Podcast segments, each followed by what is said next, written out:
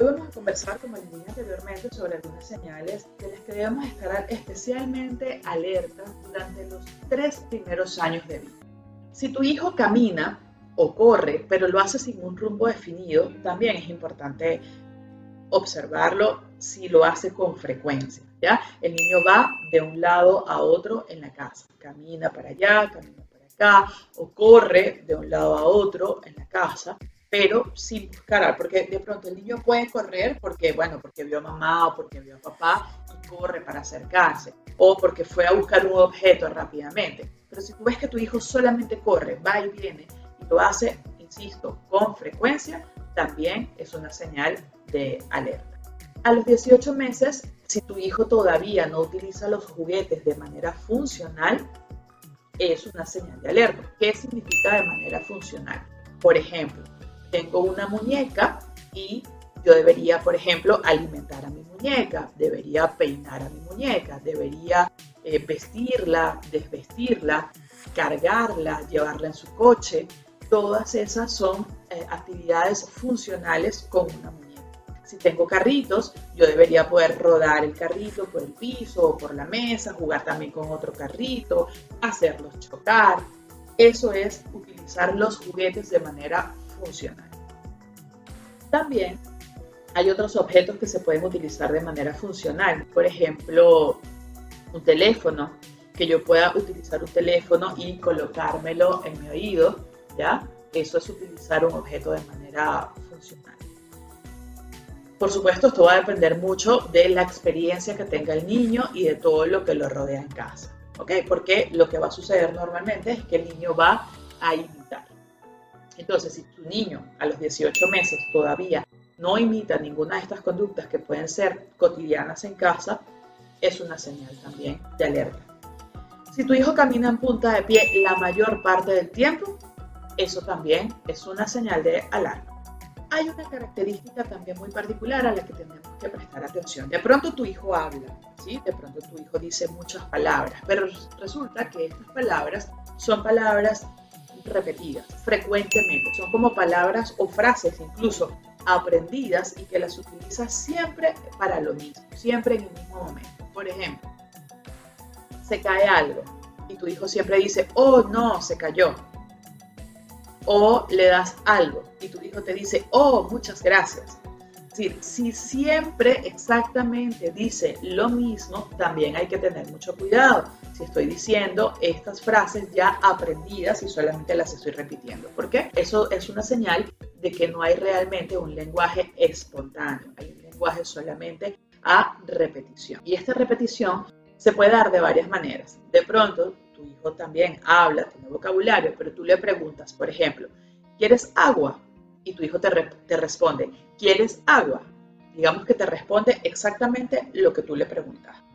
Esto también es una señal de alarma. O si tu hijo habla en tercera persona, te quiere pedir algo y en vez de decirte quiero agua, te dice ¿quieres agua? Estas son muchas señales a las que tendríamos que estar alerta. Por supuesto que una sola señal no es razón para alarmarse. Por supuesto que hay que tener en cuenta acá que tu hijo tiene que tener muchas de estas señales para que realmente sea, al menos tres de las que he mencionado, para que sea realmente una razón para que lo lleves a evaluar con un especialista. Hay otra señal también muy importante que es que le incomoden los sonidos, algunos específicos, sobre todo el sonido de la licuadora, de la aspiradora, de la secadora de pelo, de los fuegos artificiales, de los motores, de las motos. Esos son sonidos que suelen incomodar a algunos niños que tienen algunas dificultades para procesarlos, algunas dificultades de procesamiento sensorial, específicamente auditivo. También hay la posibilidad de que tu niño se asuste o se incomode cuando cantan el cumpleaños.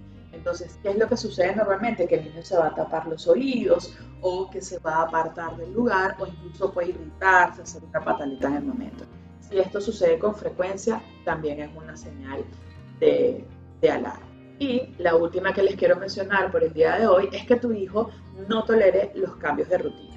Un niño que le gusta hacer siempre las cosas de la misma manera. Por ejemplo, si tú lo acostumbraste a que él toma un baño, lo vistes y después se sienta a comer, De pronto cuando lo sientes a comer sin haberlo bañado, se puede incomodar, no le gusta, porque tiene que hacerlo siempre de la misma forma. O siempre tiene que sentarse exactamente en el mismo lugar, por ejemplo.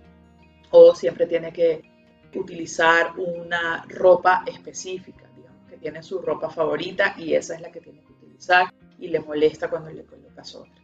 Es decir, las rutinas eh, que se rompen para él pueden ser una causa para irritarse, para molestarse y a veces puede ser muy difícil sacarlo de esa situación. Para finalizar, decirles, como les comentaba anteriormente, que es importante saber que una sola característica no va a dar un diagnóstico, pero también es importante saber que si notas algunas de estas características entre los 0 y los 3 años, mientras más temprano se pueda evaluar y más temprano se comience la intervención, más, más posibilidades va a haber de que pueda haber una nivelación. Digamos que, que hay más posibilidades de que el niño se acerque más a los que se espera para su edad si comenzamos a hacer una intervención temprana a tiempo. Siempre le digo a los papás de mis pacientes que nunca se es muy chiquito para comenzar a intervenir. Nunca es temprano para comenzar una intervención. Y recuerda que el principal ojo observador que tiene tu hijo eres tú. Por lo tanto, los profesionales no podemos hacer nada por tu hijo hasta que tú nos indiques que algo está sucediendo. Nos vemos entonces en el próximo episodio.